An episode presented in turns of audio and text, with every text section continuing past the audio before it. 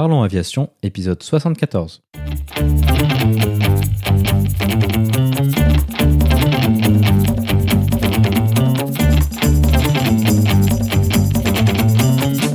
Parlons Aviation, le podcast qui parle de tout ce qui vole. Je m'appelle Antoine et aujourd'hui nous parlons de facteurs humains et de Just Culture avec Véronique.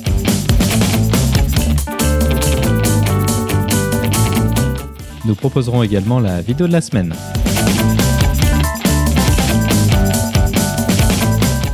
Bienvenue à bord, j'espère que vous êtes confortablement installés. Parlons Aviation épisode 74 et prêt au départ.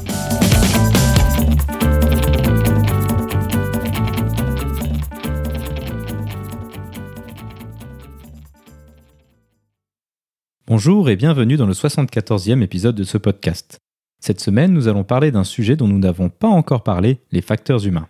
Notre invitée de la semaine est Véronique. Véronique est retraitée contrôleur aérien du centre de navigation en route de Reims.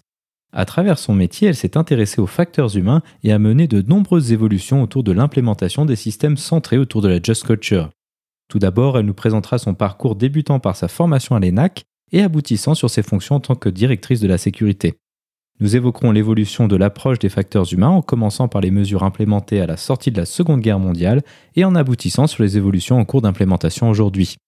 Cette discussion nous permettra d'aller en détail sur les différentes mesures qui ont été mises en place dans l'aviation, telles que les systèmes d'analyse, le reporting des occurrences, la gestion des erreurs commises par les opérateurs, ainsi que les formations de sensibilisation.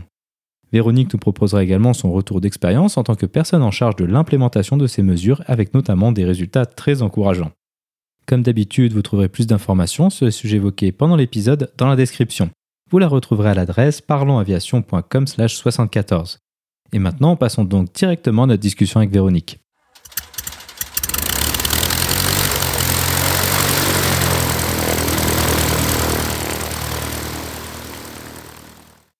Bonjour Véronique et bienvenue sur Parlons Aviation. Peux-tu nous décrire ton parcours aéronautique?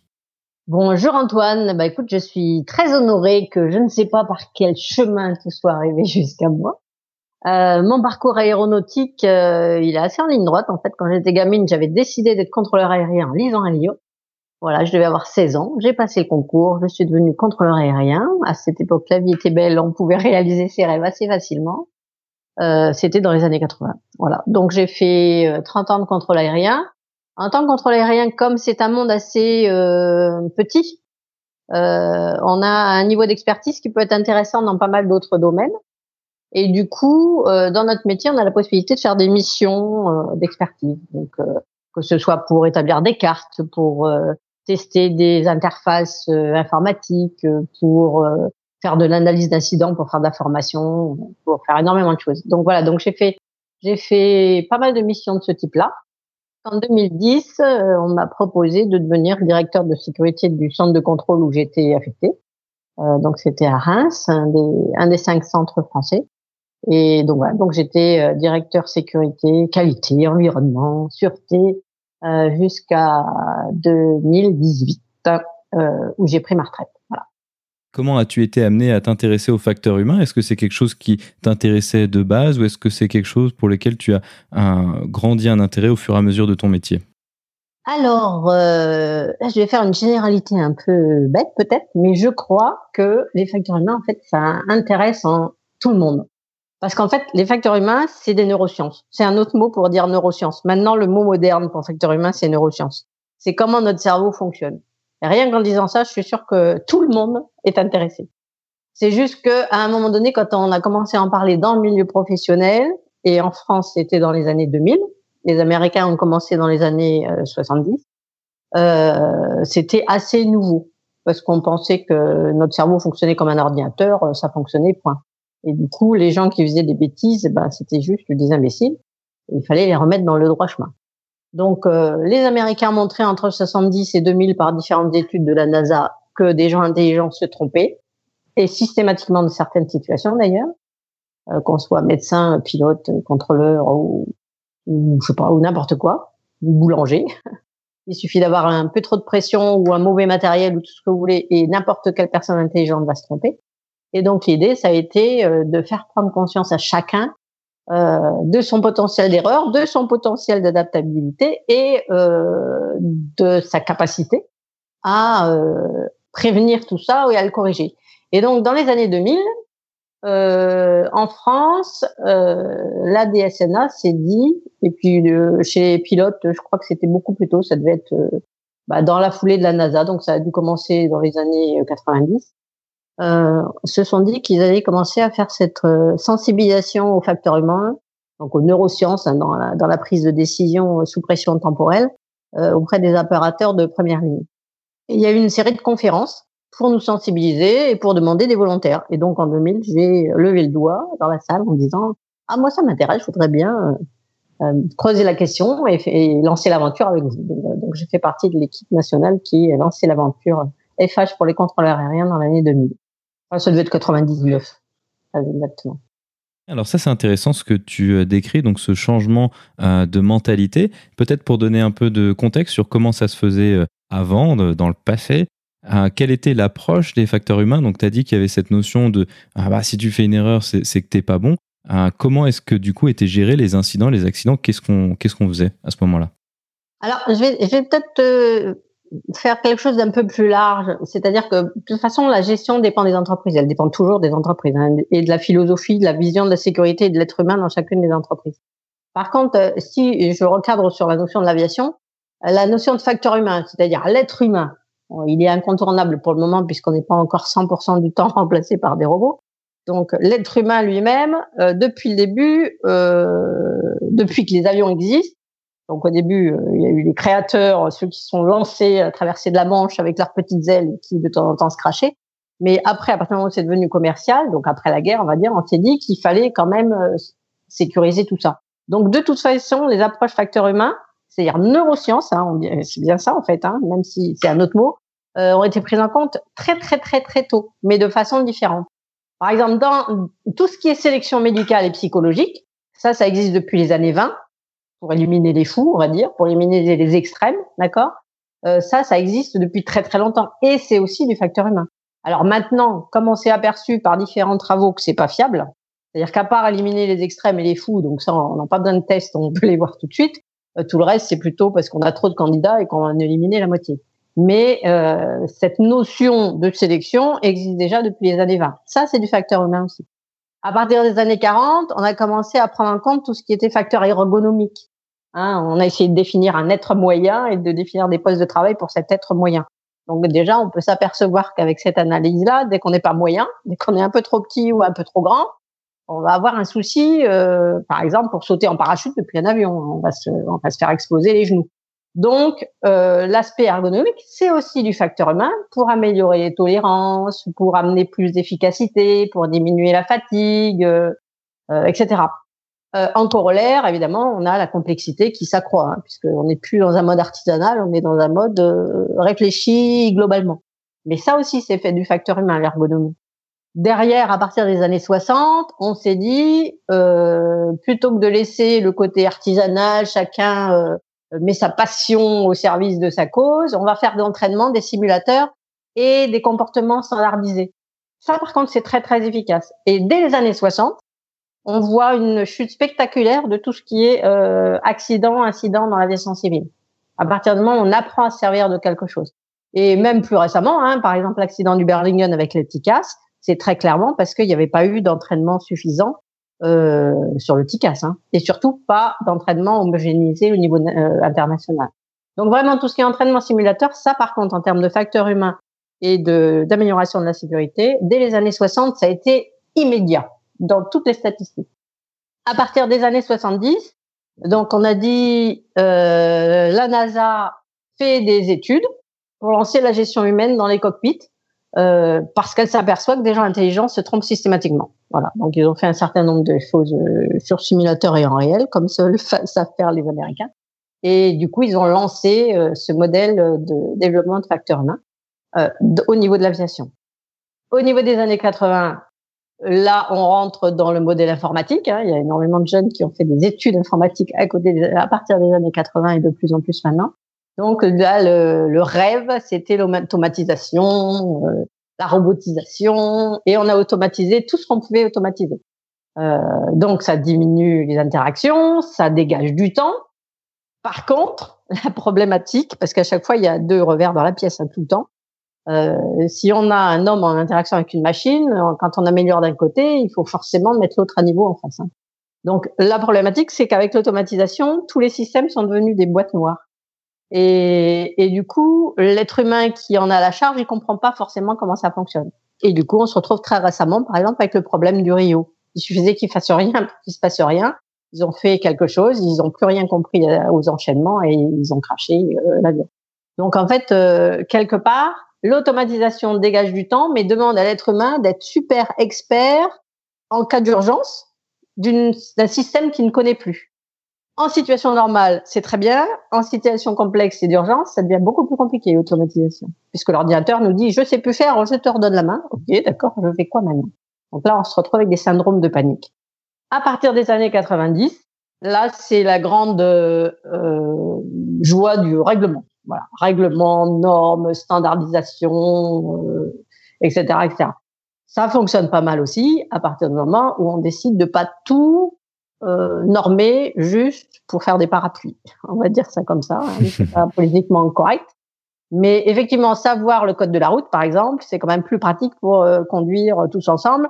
Euh, si on va conduire, euh, je sais pas, on prend en Asie ou en Afrique, quand on, nous, on n'a pas les codes. C'est-à-dire le code de la route est censé être le même, mais nous, il y a des codes de klaxon. Enfin, il y a des codes qu'on connaît pas. On est un peu dans la galère. Donc, avoir des règlements et des standardisations que tout le monde connaît pour connaître les limites qui soient communes à tout le monde, ça ne veut pas dire qu'il faut pas les franchir de temps en temps, puisque euh, par l'écrit, on peut pas prévoir tous les cas de situation réelle. Par contre, ça aide effectivement au travail collectif, surtout quand on a de moins en moins de temps. On sait du coup quelle est la règle que l'autre va appliquer.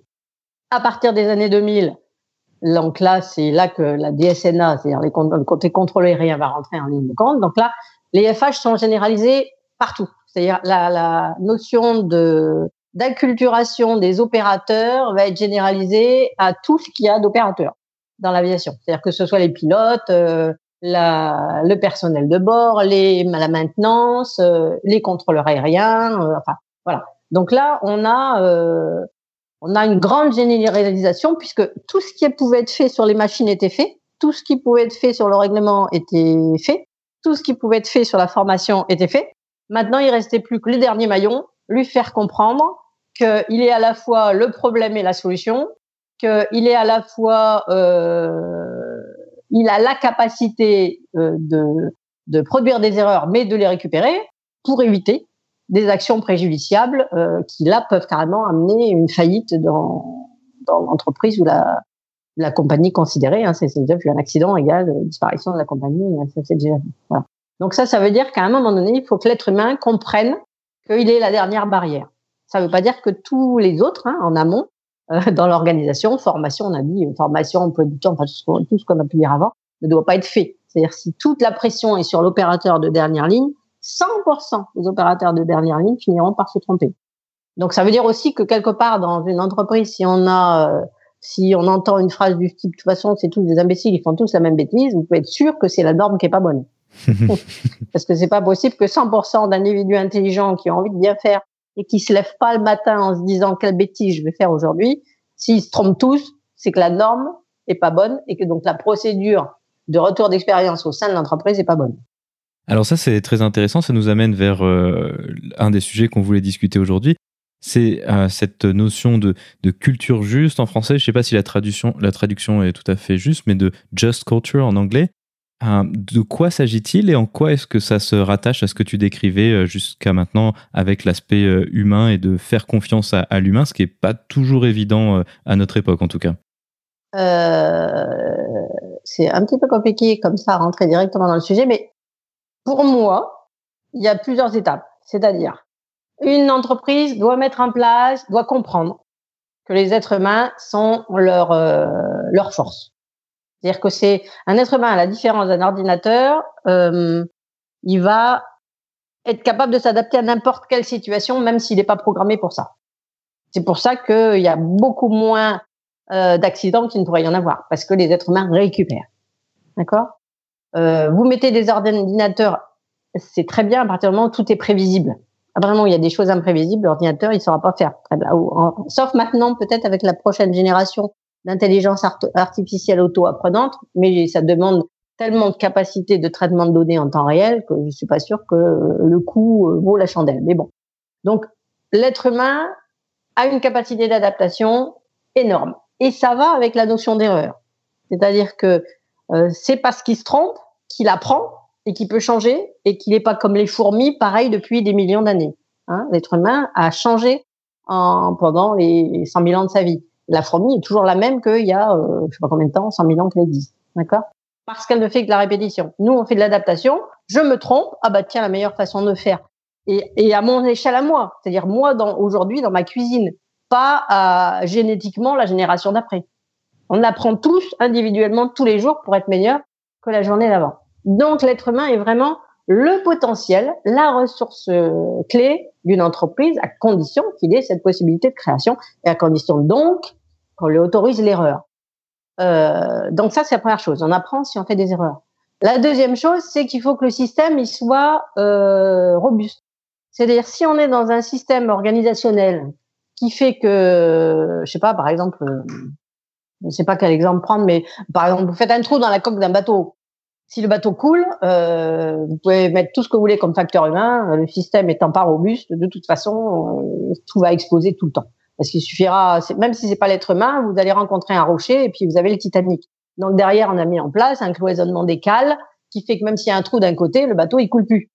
Donc il y a plein de choses. Le ferry qui traversait la Manche, euh, maintenant on s'est débrouillé pour que les portes puissent plus s'ouvrir alors qu'il y a des grosses vagues. Enfin, il y a énormément de choses qui sont mises en place pour rendre les systèmes robustes et un problème ne peut plus amener la catastrophe. C'est forcément une succession de problèmes. Eh bien, pour moi, la just culture, c'est de la science, c'est-à-dire ça participe à la robustesse de ce système. À partir du moment où vous avez des opérateurs, les opérateurs vont faire des erreurs, les opérateurs vont être en première ligne pour pouvoir dire ce qui fonctionne, ce qui fonctionne pas, ce qu'ils ont vu. Ils vont être en première ligne pour nous dire qu'est-ce qu'il faut colmater pour pas que ça coule si on ne met pas en place la notion de culture juste, ils vont le cacher. Et on attendra le big one, on attendra 250 euh, morts pour s'apercevoir que quelque chose qui était dans le système depuis euh, déjà 10 ans, tout le monde vivait avec et personne n'osait lever le doigt pour en parler parce que celui qui en parle, il est désigné comme le coupable. On tue le facteur, quoi. Hein. C'est comme le marathonien, donc voilà. Donc l'idée, c'est que euh, la just culture, c'est de la science, c'est pas du bisounours, c'est pas tout le monde il est copain, ça participe juste à la résilience d'un système pour qu'il soit robuste et qu'un petit trou ne le fasse pas couler. Une fois qu'on a compris ça, on arrête de penser que la culture juste, c'est pour faire plaisir à tout le monde. La culture juste, c'est pour sauver une entreprise du fait qu'elle puisse couler. Et pour ça, ça veut dire que les gens qui connaissent le mieux le système doivent être euh, encouragés à faire remonter ce qu'ils voient. Parce que des, parce que des erreurs, il y en a forcément, puisqu'on est des êtres humains, et parce que c'est des êtres humains qui les conçoivent. Hein, c'est pas pour le moment des machines qui conçoivent des machines pour nous, euh, etc., etc. Et parce que on ne, on ne conçoit des choses qu'avec les connaissances qu'on a à un moment donné. C'est une fois qu'on a eu le problème qu'on connaît le problème. L'amiante, on a su le problème une fois qu'il y a eu des problèmes. euh, le sang contaminé, on a eu su le problème une fois qu'on a, qu'on a eu le problème. Enfin, on peut prendre tout ce qu'on veut euh, même maintenant, le Covid, on saura en tirer des leçons après quand on va analyser ce qui s'est passé. Mais analyser à chaud, c'est très compliqué. Par contre, ce qu'il faut, c'est être autorisé à faire remonter tout ce qui allait, tout ce qui allait pas, etc. Et de là, on en tire quelque chose de plus solide pour la fois d'après, à condition d'avoir une culture juste, c'est-à-dire à condition que ce soit non punitif, à condition que tout ce qui est remonté dans le cadre d'une euh, volonté de bien faire et de prestation de service euh, ou de meilleurs services, même si c'est au niveau de la personne qui le fait. Je pense que c'est mieux de faire comme ça. À partir du moment où on remonte des suggestions, on les prend en compte, on les étudie. Et derrière, par exemple, si c'est une violation, si à un moment donné quelqu'un décide que euh, euh dans ce cas-là, euh, la norme n'est pas applicable et ça marche pas. Et à mon avis, il y avait plein de choses qu'ils ont changé, par exemple dans le système d'intubation euh, pendant le Covid. Pourquoi? Parce qu'ils en ont fait tellement, tellement, tellement qu'ils ont appris en faisant et qu'ils ont vu qu'avant ils faisaient des erreurs. Donc, à la limite, il pourrait presque être poursuivi pour ce qu'il faisait avant, puisque c'était pas bien. Vous comprenez ce que je veux dire? Donc, en fait, l'idée, c'est qu'à un moment donné, euh, même si je déroge aux normes et aux standards, parce que finalement, il y a une nouvelle situation qui se présente et qu'elle est, ça me paraît mieux à moi de faire autrement, euh, il faut pas me punir à cause de ça. Il faut étudier la chose et soit je fais un retour en formation, d'où l'intérêt hein, de la formation qui reste quand même un, un, pilier important, pour expliquer aux gens pourquoi ou comment on aurait dû faire dans le cadre de la norme, qui finalement s'appliquait très bien, mais je la connaissais pas, le dernier alinéa, je le connaissais pas. Ou alors, je change la norme en prenant en compte la nouvelle réalité. Et donc, c'est un système vivant. Un système robuste, c'est un système vivant. Alors ça, c'est très intéressant ce que tu décris, et puis euh, expliquer aussi bien que ça, ça paraît être quelque chose de d'extrêmement sensé, euh, d'intuitif et, et euh, de, de, de, bon sens, ouais, ça finalement. Mais en fait, on, voit assez facilement, que ce soit dans le monde du travail, mais que ce soit dans l'aviation ou ailleurs, que tout ce que tu décris là, aussi intuitif que ça puisse paraître, c'est quelque chose qui demande beaucoup d'inertie à implémenter dans, les systèmes, que ce soit dans les entreprises ou ça. Quelles sont habituellement les, réticences à ce, mode qui, paraît aussi intuitif expliqué comme ça? Alors, en fait, justement, c'est parce que c'est pas intuitif. Euh, parce que ça, ça fonctionne sur euh, le système de l'évolution de l'être humain, c'est-à-dire l'adaptation. D'accord? Sauf que jusqu'à maintenant, euh, même si je te demande, tiens, c'est quoi, c'est quoi euh, l'évolution darwinienne? Tu dirais quoi, toi? Le plus, plus fort qui, qui survit, quelque chose comme ça. Voilà, et eh ben c'est faux. tu vois? C'est, c'est pas le plus fort, sauf que c'est tout ce qu'on a en tête. Donc toutes les entreprises pensent que c'est l'entreprise la plus forte qui va, euh, etc. Rentre dans un modèle concurrentiel, on essaye de tuer l'autre, et c'est le plus fort qui s'en sort, et c'est le lion qui mange la biche, etc. C'est pas ça du tout, Darwin, ce qu'il disait. Ce qu'il disait, c'était le plus adaptatif qui s'en sort. Tu comprends la différence? Et donc la problématique, c'est que dans notre tête, on croit que c'est le plus fort qui gagne. Le plus fort, c'est la loi de la jungle. Et à un moment donné, il y a des morts, des catastrophes et des gens qui disparaissent quand on fait ça. À partir du moment où on fait de l'adaptation, adaptation égale collaboration, obligatoirement. Adaptation égale collaboration parce que j'ai pas la science tout seul, parce que je m'en sors pas tout seul, parce que je regarde quelqu'un d'autre qui fait autrement, parce que parce que je partage des choses, d'accord? Euh, donc, à un moment donné, si, par exemple, en ce moment, il y a quelque chose d'affreux qui est en train de se passer, euh, c'est que euh, la sécurité, quelque part, c'est l'antithèse de la sûreté. La sécurité, c'est je dois partager toutes mes données, comprendre où c'est que j'ai eu des problèmes, avertir les autres qu'ils pourraient avoir les mêmes problèmes, puisqu'ils ont les mêmes êtres humains avec le même cerveau. Euh, on met tout à plat et on essaye de faire un système qui soit globalement résilient pour que les autres se fassent pas avoir de la même façon. La sûreté, c'est je cache tout, je montre rien à personne parce qu'on sait jamais des méchants pourraient récupérer les données et essayer de rentrer dedans.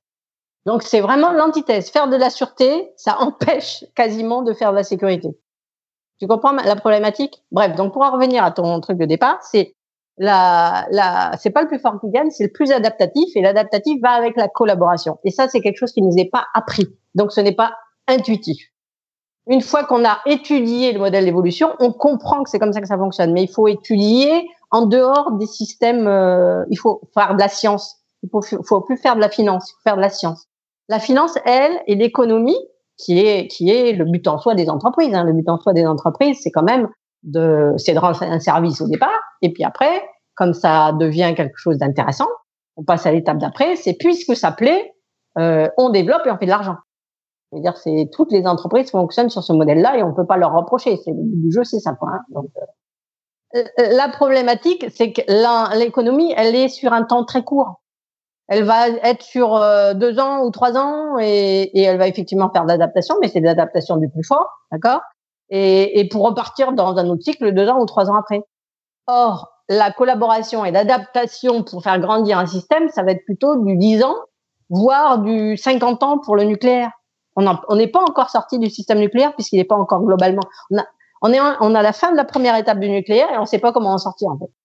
On ne sait pas encore comment passer à la suivante.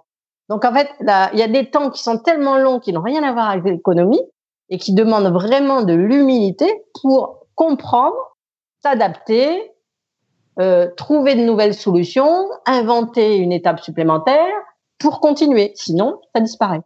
Donc en fait, la problématique, c'est ça. C'est la différence entre le temps économique qui est un temps court et qui est souvent le temps des managers. Hein. C'est-à-dire la l'une des problématiques principales, c'est ça.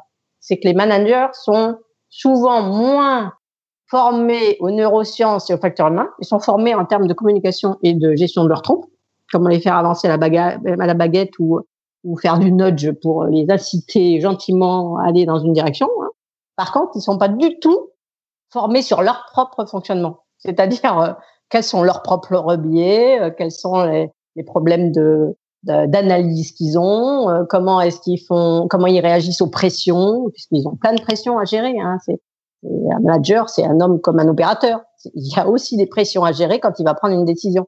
C'est juste que comme on est dans un système complexe, arriver à faire le lien entre sa décision et l'accident qu'il y aura à la fin, ça va être très très très compliqué. Alors que l'opérateur c'est compliqué et c'est pas si simple. Il aurait il aurait juste dû dire autrement. Donc euh, on lui dire t'avais qu'à dire autre chose et puis voilà il, il se serait pas craché. Bon. Euh, celui qui avait décidé la norme en amont, euh, c'est beaucoup plus compliqué. D'ailleurs, on voit bien que les procès ils durent 10, 15 ans parce que c'est pas ma faute, c'est la faute à l'autre. Et on arrive même à des responsables mais pas coupables. Donc quelque part, la responsabilité dans un système complexe c'est très très compliqué. Les managers sont très très mal formés sur les neurosciences on les forme à la com pour la manipulation. Je veux dire, ça simple, la manipulation, c'est pas forcément négatif, puisqu'on en fait tous pour nos enfants, mais ils sont formés à ça, mais ils sont pas formés à comment je fonctionne moi pour décider euh, en toute autonomie dans un système euh, temporel ou dans un système où je risque de perdre mon boulot à la sortie si je décide pas comme le patron. Voilà. Et c'est eux qui vont décider et les opérateurs vont travailler dans ce cadre-là. Donc non, par rapport à ce que tu disais, c'est pas intuitif du tout. Or, c'est la seule façon pour qu'une entreprise dure en faisant du bénéfice et en améliorant ses performances. C'est ça qui est extraordinaire. Mais c'est pas de l'immédiat, c'est du progressif. C'est pas un milliard d'euros demain, mais après demain j'aurai disparu.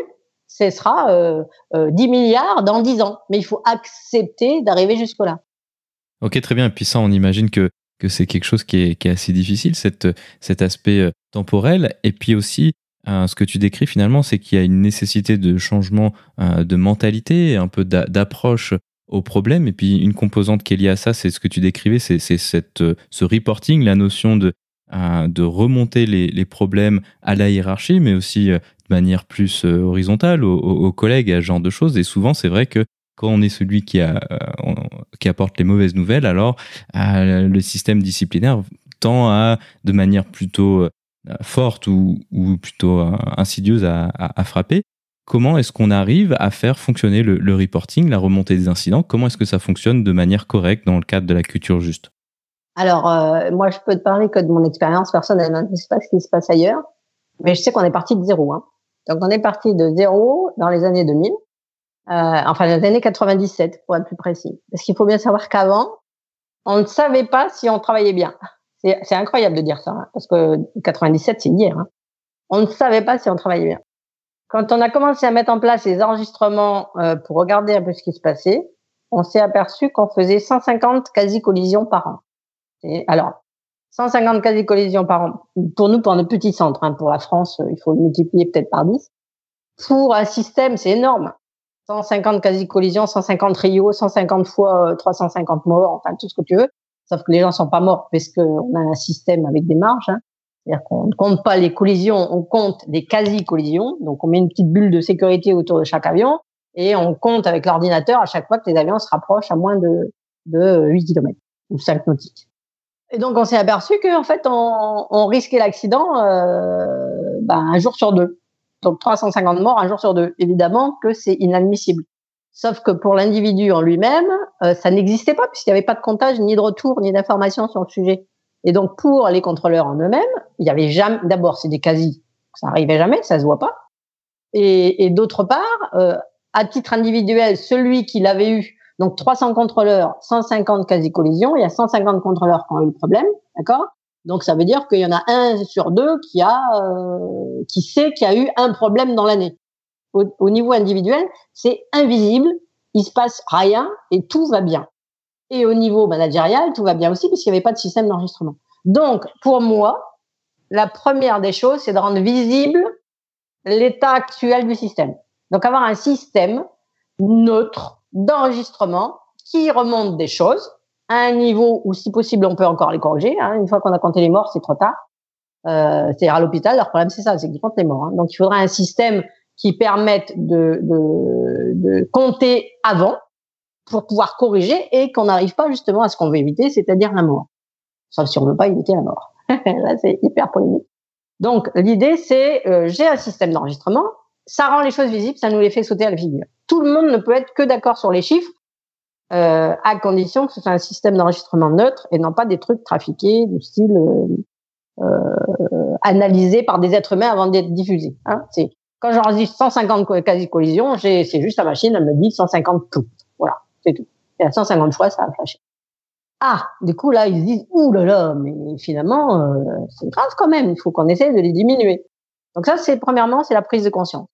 Deuxièmement, il faut mettre en place un système d'analyse derrière. Parce qu'une fois que j'ai ces 150 remontées euh, dans l'instant, il faut un système d'analyse. Mais un système d'analyse neutre. C'est-à-dire pas quelqu'un qui doive, euh, comme dans les rapports qui sont commandés, donner une conclusion qui aille à celui qui paye. Donc un système d'analyse neutre avec des analystes neutres, donc formés aussi aux neurosciences pour arriver à gagner la confiance des gens, à comprendre comment un cerveau fonctionne, à comprendre pourquoi une personne intelligente a fait ça dans telle circonstance. Et une fois qu'on a ce système d'analyse neutre, on peut mener des interviews, on peut savoir ce qu'il y avait dans la boîte noire de la tête des gens, on peut faire matcher et faire ressortir des scénarios typiques de problématiques. À partir du moment où j'ai un scénario typique de problématique, je peux mettre en place des barrières de sécurité. Je sais que si j'enlève, comme on est dans un système complexe et que c'est pas un trou qui fait s'écrouler, sinon avec 150 trous, on, serait tous disparus. Hein. Donc c'est pas c'est pas un problème qui fait s'écrouler le système. Par contre, à chaque fois que je vais emboucher un de petits trous, bah, mon système sera de plus en plus robuste. Ça ne veut pas dire que quand je mettrai un nouveau système, j'aurai pas d'autres trous, puisque forcément chaque nouveauté amène son lot d'apprentissage, donc d'erreurs, donc etc. Par contre, je vais déjà emboucher quelques-uns. Donc, mon gruyère, il sera un petit peu moins gros. Donc, je un système d'analyse, je trouve où est-ce que je dois mettre des barrières et je vais reprendre mes barrières d'avant. Ça peut être de la formation, ça peut être euh, de l'ergonomie, ça peut être euh, une norme qu'il faut définir, euh, une standardisation quelque part, etc., etc. Ou ça peut être juste quelque part une une incitation à utiliser le fonctionnement humain. Par exemple, euh, qu'est-ce que je pourrais parler de très simple? Par exemple, quand vous conduisez votre voiture, euh, quand on vous dit de vous arrêter toutes les deux heures sur l'autoroute, c'est complètement lié à la concentration. Alors, vous pouvez essayer de faire quatre heures d'affilée. C'est sûr que les dernières heures, c'est votre, c'est votre voiture qui conduit, c'est plus votre tête. Donc, et ça, on le sait. Donc, ça veut dire, ça va être des rythmes de travail qui vont être liés à ça. Et si on s'aperçoit que c'est toujours en fin de vacation qu'on a des accidents, par exemple, ou des incidents ou des problématiques, c'est-à-dire peut-être que la vacation, elle est, trop longue, ou peut-être qu'elle est trop chargée, qu'il faudrait découper la charge de travail à ce moment-là parce que les gens sont plus fatigués, ou faire monter une équipe plus fraîche, ou je sais pas. Vous voyez ce que je veux dire, c'est qu'à un moment donné où quand on arrive à trouver des barrières, c'est pas forcément c'est un individu, il s'est trompé, soit on peut décider de le virer, on met un autre individu dans le même système sans rien changer, il fera la même erreur à un moment donné. Hein, on vire une infirmière parce qu'elle s'est trompée, vous mettez une autre infirmière, si on n'a pas changé le cadre, elle fera la même erreur à un moment donné. Donc, euh, donc on a dit enregistrement, système d'analyse, confiance, neutralité, capacité de, de recommander des barrières, et derrière, c'est pour ça que l'organisation est très importante, euh, décision organisationnelle pour mettre en place la barrière qui va bien. Si on met pas en place la barrière qui va bien, euh, bah, on se retrouvera dans des situations identiques. Et là, on n'est plus dans 10 puissance moins 7 de l'aviation. On va on va se retrouver dans 10 puissance moins 3, euh, je sais pas, de l'industrie chimique. et on va avoir des rouans et on va avoir des, des tas de trucs un peu compliqués. Enfin bref. Donc c'est un ensemble global de compréhension, de bienveillance, de neutralité, de confiance, de compréhension des systèmes et des biais humains et de mise en place d'un contexte de travail qui prennent en compte le fait que ce sont des êtres humains qui travaillent. Et dans ce cadre-là, ce qui est hyper intéressant, c'est qu'on commence à amorcer la pompe. Il y a des résultats physiques qui se passent. C'est-à-dire les gens s'aperçoivent qu'on leur allège la tâche. Ça ne veut pas dire qu'ils sont payés à rien faire. Hein. Ça veut dire qu'ils travaillent dans de meilleures conditions et qu'ils font moins d'erreurs. On leur allège la tâche. Et comme on leur allège la tâche, ils se sentent plus à l'aise. Du coup, qu'ils se sentent plus à l'aise, ils se sentent plus en confiance. Du coup, ils vont plus facilement voir les analystes pour leur raconter euh, leurs problématiques. Du coup, le système s'enrichit et le paradoxe, c'est dans un système qui devient de plus en plus sûr, il y a de plus en plus de reports de choses qui gratouillent. On peut passer à Reims, par exemple, on est passé euh, de 1500 rapports euh, à partir des années 2000, quand on a commencé, donc c'était déjà pas mal hein, pour 300 contrôleurs, à 3000 rapports dix ans après. Et en même temps, qu'on a une multiplication quasiment par deux des rapports, c'est-à-dire des gens qui vont faire des remontées. Ça, je pense que ce serait mieux comme si là j'ai un problème avec ça. Là, on se comprend pas quand on parle avec les Anglais, là, etc. Au fur et à mesure qu'on a cette augmentation des, des rapports, on a la diminution des incidents enregistrés. Et là, c'est pas une diminution en disant je veux faire bien dans le paysage, en disant tout va mieux. C'est les enregistrements diminuent de 90%. Wow. Et en parallèle, et en parallèle, la productivité, la performance, puisqu'on a allégé et que c'est moins lourd sur les épaules des gens, elle augmente de 90% aussi. Donc en fait, on, on augmente tout de la productivité, sécurité, tout augmente de 200%, alors que euh, euh, les, les, incidents, on a l'impression qu'ils, enfin, les reports, pas les incidents, mais les reports, la température des gens, il, il faut remonter beaucoup plus de choses, mais en même temps, c'est bien beaucoup plus sécuritaire, à condition qui est tout le la mécanique de prise en compte de ce que les gens disent. Sinon, ça s'arrête. Euh, en deux ans, c'est fini et ils vont cacher des choses. Votre système devient une boîte noire, vous connaissez rien et un jour ça explose. Vous avez un big one et puis 300 morts et vous n'avez plus qu'à pleurer. Vous envoyez les gens au tribunal, il y aura un coupable et ça recommencera deux ans après parce qu'on n'aura rien changé.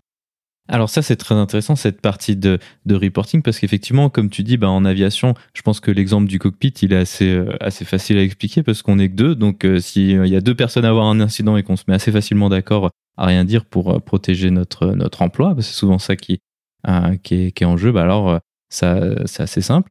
Comment est-ce que vous avez réussi à, à un peu casser cette inhibition, à, reporter les, les, incidents? Comment est-ce qu'au fur et à combien de temps ça met déjà? Et comment est-ce qu'on arrive à, à donner aux gens la, confiance dans le système alors ça, par contre, c'est artisanal. Alors c'est pareil, là c'est mon avis personnel, hein, donc c'est sur l'expérience que j'ai vécue, c'est-à-dire que sur Reims, dans les 10 ans où j'ai fait, euh, les 20 ans, 10 ans que j'ai fait en termes d'analyste et 10 ans que j'ai fait en termes de directeur sécurité, euh, on est passé à 100% de report. C'est-à-dire à chaque fois qu'on cherchait, à chaque fois que l'enregistrement nous donnait un problème, on cherchait si la personne en avait, avait fait un report spontané en parallèle et on a eu 100% de report spontané. Donc ça veut dire que vraiment les gens avaient confiance dans la non-punitivité, la just culture et qui se disaient euh, et qui comprenaient la collaboration. C'est-à-dire qu'étant donné que c'était enregistré, on les aurait retrouvés. Hein. Euh, D'ailleurs dans les cockpits, on va retrouver les gens s'il y a un souci, euh, si on analyse les bandes. Par contre, euh, le fait de perdre du temps expose les collègues et expose le système dans son ensemble parce que ça veut dire que le même problème s'il se reproduit le lendemain en, en s'entremêlant avec un, autre chose, avec des orages, avec euh, avec le Covid, avec ce que tu veux, euh, bah ça plus ça plus ça plus ça, là on peut avoir l'incident. Donc en fait, la notion de je remonte le plus vite possible et j'attends pas qu'on me retrouve, elle a aussi son importance. Donc comment on est passé à ça? Bah, Mon avis personnel, c'est que c'est lié à cette notion de confiance et de légitimité. C'est-à-dire que les gens qui ont investi à la fois la formation des facteurs humains, à la fois les analyses euh, qualité sécurité sur les événements, à la fois enfin toute cette boucle là, les gens avaient confiance les uns dans les autres. Euh, ils avaient confiance dans l'anonymat qu'on qu'on promettait aux gens qui venaient reporter. Ils avaient confiance. Et tout le système des SNA a toujours été très euh, accompagnant euh, de ce point de vue-là. C'est-à-dire la DSNA a toujours accompagné euh, les personnes pour, euh, pour s'il y avait un incident grave et qu'on se retrouvait devant un juge, par exemple, on n'a jamais été tout seul devant un juge. Quoi. Alors évidemment, ça n'arrive quasiment plus, et heureusement, et c'est le but du jeu. Hein. Mais euh, donc la DSNA, les gens ont assez confiance dans le fait qu'ils sont protégés. Et un autre avis personnel, qui peut amener énormément de polémiques. Sur, je mets pas ma tête à le couper, mais pour moi, c'est une des raisons. C'est que pour le moment, euh, le contrôle aérien n'est pas concurrentiel, donc on n'est pas dans le temps court. On fait des investissements sur 20 ans pour changer les systèmes. Et il n'est pas dans la recherche de boucs émissaires, euh, puisqu'il n'est pas dans le mode privé. D'autre part, il faut 4 ans pour former quelqu'un, et, et, donc on peut pas en retrouver un autre sur le sous le dos d'un cheval. Quoi. C'est à un moment donné, si on vire quelqu'un, on va diminuer le nombre d'avions qu'on passe. Donc quelque part, c'est cette expertise amène une force qui oblige l'organisation ben, de s'adapter en collaboration. On en revient à notre modèle d'évolution darwinien. Euh, si on fait le modèle du plus fort, ben, le modèle du plus fort, ça marche que quand il y a une file d'attente sur les travailleurs. Donc, euh, il faut plus il y a une pression économique, donc le monde, le monde privé, hein, qui fait le monde du plus fort. Plus il y a une liste d'attente et les travailleurs interchangeables, moins il y aura de culture juste, moins il y aura de culture sécurité et plus il y aura de risques. Et donc on se retrouve avec, ça sur euh, tout ce qui a été géré dans, le Covid. Hein. D'ailleurs, le milieu médical est complètement là-dedans. Hein. C'est incroyable.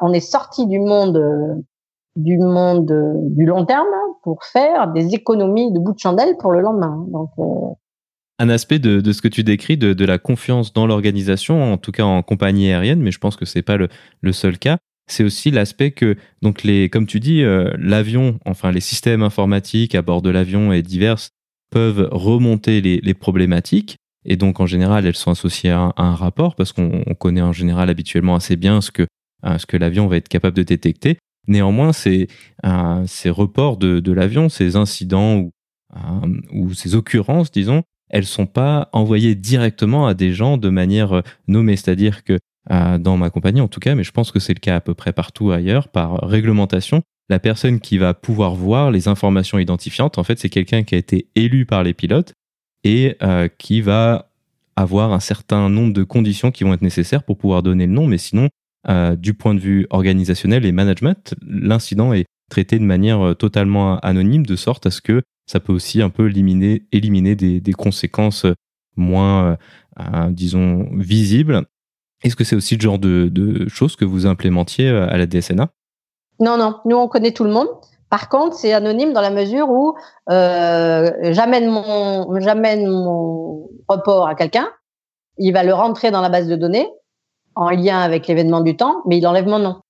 C'est-à-dire que lui, quand il veut m'interviewer, il sait qui je suis, etc. Et donc, je, peux lui donner tous les éléments. Par contre, au niveau national, si on veut faire des statistiques ou faire des recherches, mon nom, il va disparaître. Euh, tout ce qui, tout ce qu'on est en train de se dire, c'est au sein de l'entreprise, et c'est pour éviter qu'un juge arrive. À partir du moment où on est, on arrive à un accident, c'est-à-dire à des morts pour le coup, euh, ou des gens qui portent plainte parce qu'il y a des blessés, euh, et un juge, on n'est plus du tout dans la culture sécurité et la just culture. Hein. Ça n'existe pas dans un tribunal, ça. Hein. Je ne sais pas si ça existera un jour, mais ça n'existe pas dans un tribunal. Donc, l'intérêt de la culture sécurité et de la just culture, c'est qu'on n'ait pas de procès. C'est pas qu'on l'implémente dans un procès, c'est qu'on n'ait pas de procès. D'accord? C'est de faire disparaître les procès et la judiciarisation. Si on arrive dans le mode judiciarisation, on va être obligé de trouver un coupable, parce que c'est comme ça que ça fonctionne, faut trouver un responsable. Donc de toute façon, même si c'est débile, c'est comme ça que ça fonctionne. Euh, pour l'opinion publique, parce qu'on est des êtres humains, donc on est des animaux de horde, il faut qu'on sacrifie quelqu'un de toute façon. Donc euh, voilà. Donc à un moment donné, il va falloir un responsable pour rassurer tout le monde. Euh, et même et de dire non mais tout le monde a sa part, etc., etc. Ça va pas fonctionner s'il y a des morts. Il y a forcément des gens en deuil qui vont en vouloir à d'autres. Donc l'idée, c'est d'éviter ça. Et justement, la culture sécurité et la jazz culture évitent d'arriver à une judiciarisation et à des morts. Si on est dans un procès, euh, on met tout de côté. Là, on cherche des coupables. Le coupable, ce sera en général le dernier qui a causé, surtout s'il est mort. Hein, par exemple, un pilote qui est mort, c'est le coupable idéal. Voilà, ça évite de remonter dans l'organisation et de changer des choses. Euh, par contre, s'il commence à devenir vivant, là, ça devient embêtant. Parce que du coup, il va y avoir une bataille de qui c'est qui est responsable. C'est le pilote, il va vouloir sauver sa, peau. Euh, et là, on va remonter dans l'entreprise. Enfin, ça va prendre des proportions pas possibles. Donc, l'idée, c'est vraiment d'éviter d'arriver au procès et au, à la judiciarisation. Et c'est à ça que ça sert, la, la just culture. Hein. C'est pour, c'est pour ça que je dis que c'est pas le monde des bisounours, c'est pas tout le monde qui est gentil. C'est, euh, ça sauve la peau des entreprises. Voilà. Alors ça, c'est intéressant ce que tu décris, la notion de gestion. Alors effectivement, à partir du moment où ça a été transmis à la justice, ben, c'est un, un peu un, un, autre sujet. Mais néanmoins, il y a quand même, euh, dans je pense à peu près toutes les organisations, des incidents qui sont assez critiques, mais qui n'arrivent pas à l'accident, mais qui en étaient quand même vraiment pas loin. Comment est-ce que la Just Culture euh, va gérer ces incidents, surtout dans des incidents qui vont pouvoir paraître, en tout cas initialement, ah ouais, mais ça, enfin, on entend souvent dans des analyses très basiques à la télé, typiquement, ah mais ça c'était évident, ah, mais ça c'était basique. Mais en fait, c'est pas aussi simple que ça. Et comment est-ce que la Just Culture gère ces, incidents qui, paraissent un peu basiques, quoi? Alors, c'est pas la just culture, c'est la culture sécurité. C'est-à-dire que rien n'est basique. D'accord? C'est euh, comment te dire? Le nombre de gens qui se tordent la cheville en descendant d'un trottoir, il y en a un million. Ça t'est peut-être arrivé, ça m'est arrivé. C'est débile de se tordre la cheville en descendant d'un trottoir de 5 cm. D'accord? Ou en mettant les pieds dans un trou de lapin. Donc, ça fait partie des événements basiques dont tu parles. N'empêche qu'il y a des millions de gens à qui ça arrive. Moralité, ça veut dire qu'on ne regarde pas nos pieds quand on marche. Soit on prend cette notion-là en compte pour faire en sorte qu'au niveau des yeux, il y ait des informations qui disent aux gens attention, regarde tes pieds, il y a un trou, ou il y a un gros dénivelé, soit on continue à avoir des entorses. Et eh ben donc il y a rien de basique, rien du tout. Ça n'existe pas le truc basique. Le truc basique c'est après. C'est après quand on fait de la rétrospection et ça s'appelle justement un biais de rétrospection. Quand on connaît la conclusion, c'est facile de dire ce qu'on aurait dû faire après. Là, c'est facile à dire ce que au niveau gouvernemental il aurait fallu faire euh, sur le Covid. Quand on est dedans, rien n'est basique. Il y a plein d'inconnus. On est dans un monde incertain. On est on est face à des à des choses inconnues, à des résultats d'action inconnus. Euh, on ne sait pas si quand on décide blanc, il va se passer ce qu'on croit ou autre chose. Euh, on est obligé de marcher et d'apprendre en avançant. Donc, le biais de rétrospection, c'est à la fin de dire on aurait dû faire autrement. Ah oui, c'est facile, j'ai la conclusion. C'est beaucoup plus facile quand j'ai la conclusion de l'histoire. Quand on s'est fait escroquer avant, euh, on, bah, on se dit ah bah tiens j'aurais dû faire. Bah oui, sauf que si on avait su qu'on se faisait escroquer, on aurait fait autrement. Sauf qu'on ne savait pas, on le sait qu'après. Il euh, y a rien de basique, voilà. Il a rien de basique. Donc euh, ça, le basique c'est de la com pour faire du buzz, pour amener de l'émotif et de l'affectif, pour euh, pour nous faire travailler, pour nous faire regarder la télé, pour euh, transformer euh, les news en en roman feuilleton avec des morts et des pleurs et de la tristesse. C'est pas de l'informatique et c'est pas de la science. Voilà. Dans en science, il y a rien de basique. J'ai pas répondu du tout à ta question, mais c'est quelque part, euh, je sais pas répondre autrement que ça. Il y a rien de basique et le sensationnel ne ne ne règle rien. Voilà, ne règle rien.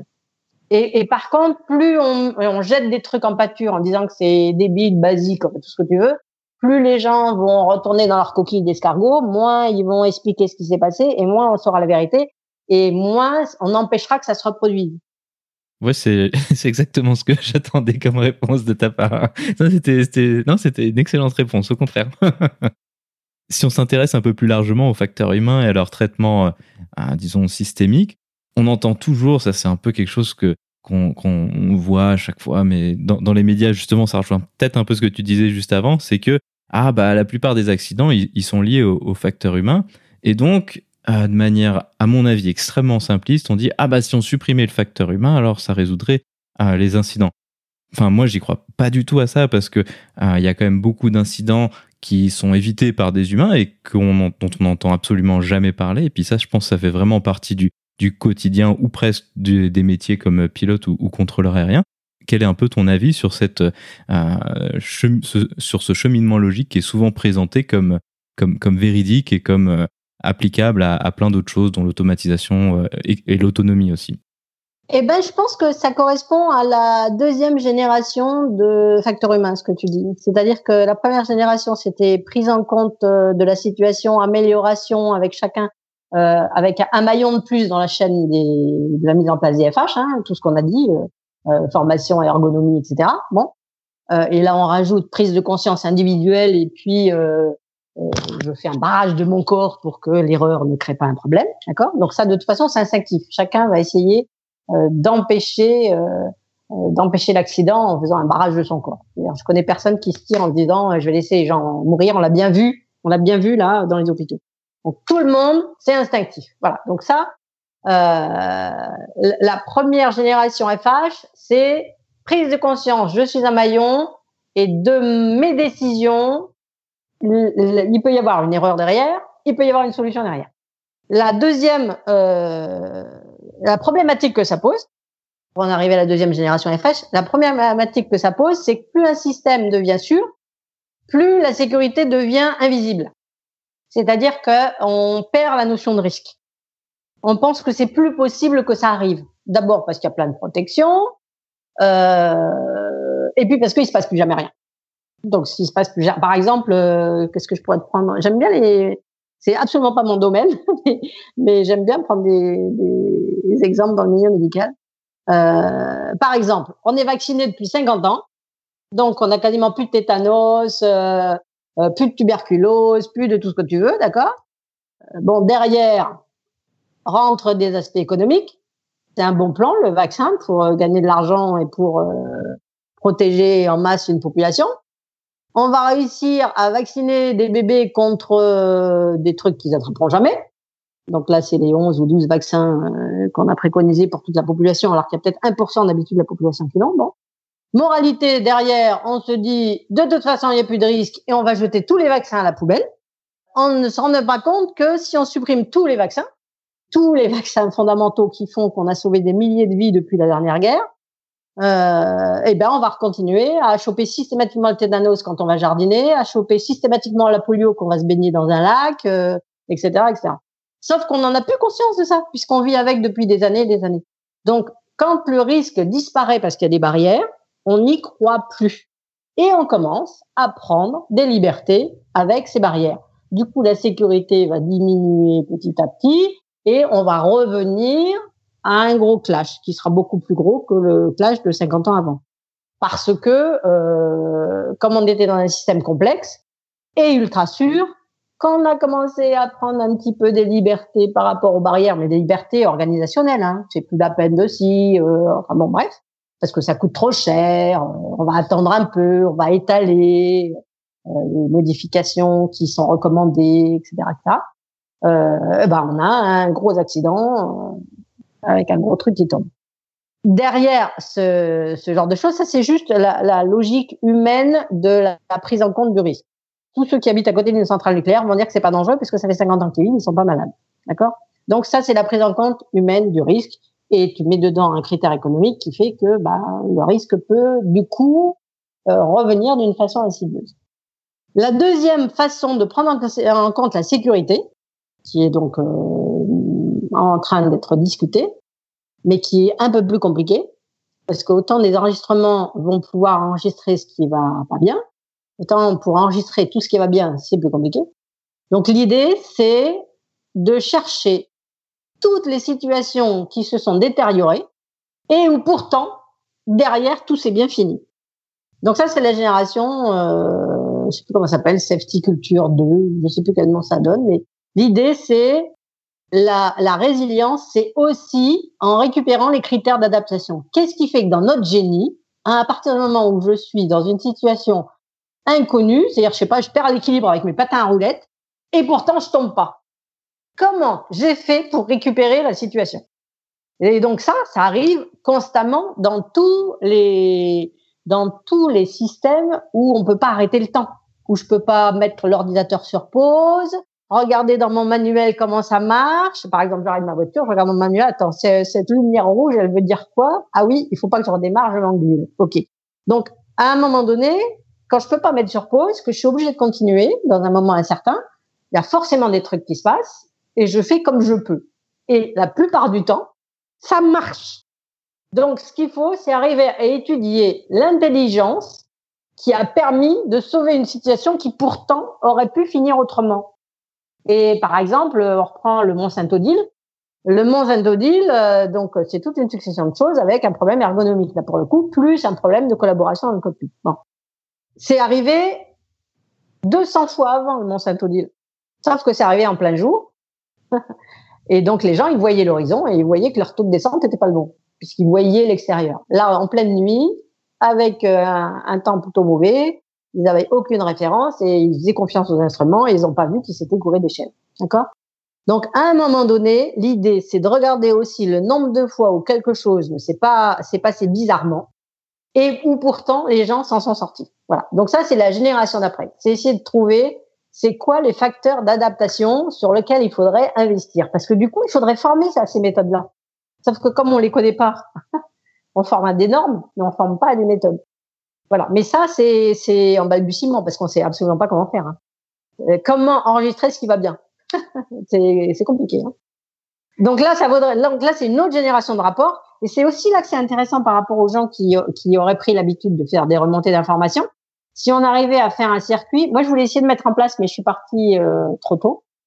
Euh, je voulais réussir à, à élargir les enregistrements sur des choses euh, qui se sont bien terminés, où il n'y a pas eu d'événement derrière. Et après, aller voir euh, les gens pour voir avec eux, euh, c'était quoi la contrainte et comment ils s'en sont sortis. Mais ça demande, mais là, par contre, c'est un travail presque, parce que si j'ai une erreur sur 100 qui amène à un, un incident, ça veut dire que j'ai 99 trucs à étudier qui vont bien. C'est très, très compliqué à faire. Ça demande, bon, donc euh, je pense que c'est pas pour demain. Vu que déjà l'étape 1, elle n'est pas partout, je pense que l'étape 2, elle n'est pas pour demain. C'est très intéressant ce que tu décris parce que je l'avais jamais entendu présenter comme ça. Mais par exemple, nous, maintenant dans nos programmes de simulateurs, donc il y a ce que tu décris, la partie normative où on fait les exercices qui sont nécessaires à, la prorogation de la licence et, ce genre de choses. Mais ils ont décidé aussi de, faire des, des, des, scénarios où en fait non notés, donc un peu aspect Just Culture à ce niveau-là, mais aussi où le but c'est pas tellement de, de voir si les gens arrivent à s'en sortir de manière exemplaire comme dans les critères de notation, mais mais plus de d'essayer de, développer des, des méthodes de, de, résolution de problèmes avec des trucs qui sont euh, largement plus compliqués pour amener les gens un peu euh, à aller plus loin en termes de la complexité de, de ce qu'ils qu'ils résolvent. Est-ce que c'est un peu ça l'idée de, de ce que tu décris? C'est une des nuances de ce que j'ai dit. Il n'y a pas que ça, parce que moi j'étais plus sur le mode d'observation. Mais toi, tu dis euh, essayer de mettre les gens en situation et regarder là où ça coince et où, comment ils s'en sortent. De toute façon, c'est tous les principes. Euh, tu regardes tous les films de science-fiction de labyrinthe, c'est ça. Hein c'est comment a fait celui qui a réussi à s'en sortir. Et c'est ça qui est intéressant en fait. Sur quoi il s'est appuyé? Ça a été quoi son indice? Comment il s'en est sorti? Et donc euh, quelque part, euh, c'est aussi ça qui permet d'être résilient. Et du coup, ça amène autre chose. Ça, ça peut amener une modestie d'entreprise aussi, parce que à un moment donné, ce qui serait intéressant, c'est de regarder. Ah, je suis super content. Dans l'aviation, on a euh, euh, un incident tous les dix ans. On en a quasiment zéro. On n'en a pas. On n'en a pas. Euh, on a nos, on a 10 ou 20 quasi collisions par an euh, euh, avec nos histoires de marge là, donc on étudie etc. On va dire qu'on est arrivé à une asymptote, on ne sait pas faire plus bas parce que euh, on n'a pas trouvé le système. Donc pour faire plus bas, faudrait qu'on arrive dans le safety 2, d'accord? Ok, on est content, la vie est belle. On ne sait pas dire tout ce qu'on a évité. On ne sait pas euh, étudier les succès passés. On ne sait pas regarder tout ce qui a bien marché, mais c'est un coup de bol, c'est la dernière personne, c'est l'opérateur qui a sauvé la mine. Euh, donc l'idée, ce serait vraiment d'arriver à faire. Je regarde là où ça a marché pour regarder si ça a vraiment marché parce qu'on a suivi la norme ou si ça a marché parce qu'il y a quelqu'un qui est intervenu au bon moment. Et du coup, je fais un, je fais une organisation euh, beaucoup plus vraie avec des statistiques beaucoup plus vraies derrière. Quoi. Tu comprends ce que je veux dire? Donc, ce que tu dis, c'est c'est un aspect intéressant. C'est un aspect intéressant. C'est un aspect intéressant. De toute façon, à partir du moment où on est là pour apprendre, c'est intéressant. Même quand c'est pour éliminer des voies, la science, c'est ça. Hein. La science, c'est je sais pas ce que je vais trouver, j'essaye un truc, ça marche pas, je fais autre chose. Voilà. Mais c'est de la science d'essayer quelque chose. S'interdire d'essayer quelque chose, c'est pas de la science. Hein. Est-ce qu'il y avait autre chose dont tu voulais parler aujourd'hui? Euh, Je sais pas, parce que je crois que j'ai déjà dit beaucoup de choses euh, sur plein de trucs. Donc, euh, non, non, moi je pense que ma notion de robustesse. En fait, je crois que euh, quand j'ai pas préparé, mais il y a un truc qui m'est arrivé à l'idée en disant, parce que dans tes questions, tu avais plein de trucs sur la jazz culture. Je dis, ben, la jazz culture, euh, c'est un peu rabâché dans tous les sens. Euh. Et, et à un moment donné, j'ai écouté un truc à la radio sur la notion de robustesse des entreprises ou de robustesse des civilisations. Parce que les civilisations disparaissent de la même façon. Hein. Et, et, je me suis dit, mais c'est ça en fait. La just culture, c'est une notion de robustesse, de résilience, de rebondir. C'est pas tous les hommes, ils sont beaux, ils sont gentils, on est tous potes et on se tape dans le dos. C'est ensemble, on essaye de faire en sorte que notre service dure le plus longtemps possible, le mieux possible. Voilà. Ainsi se conclut donc cette discussion. Véronique, merci beaucoup d'avoir accepté de venir nous parler de facteurs humains et de Just Culture sur le podcast. Eh bien, je te remercie Antoine et bonne continuation à toi.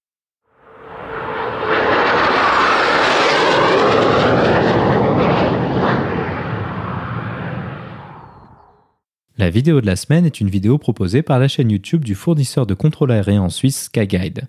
Elle présente un résumé des différents principes de la Just Culture en présentant un cas d'étude issu de l'aviation. Vous trouverez le lien vers la vidéo dans la description ou en allant sur le lien parlonsaviation.com slash vidéo 74 sans accent sur le E de vidéo.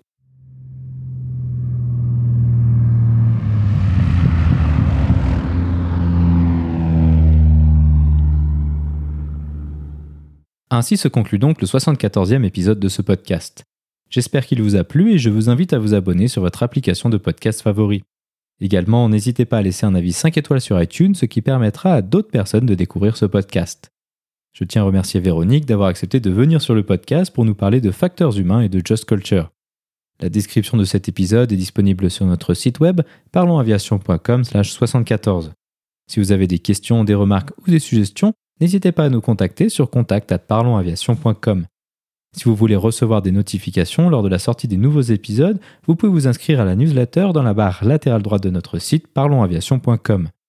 Vous pouvez également nous suivre sur Twitter sur @parlonsaviation et sur Facebook. En vous souhaitant des vols nombreux, je vous remercie d'avoir écouté ce 74e épisode de Parlons Aviation.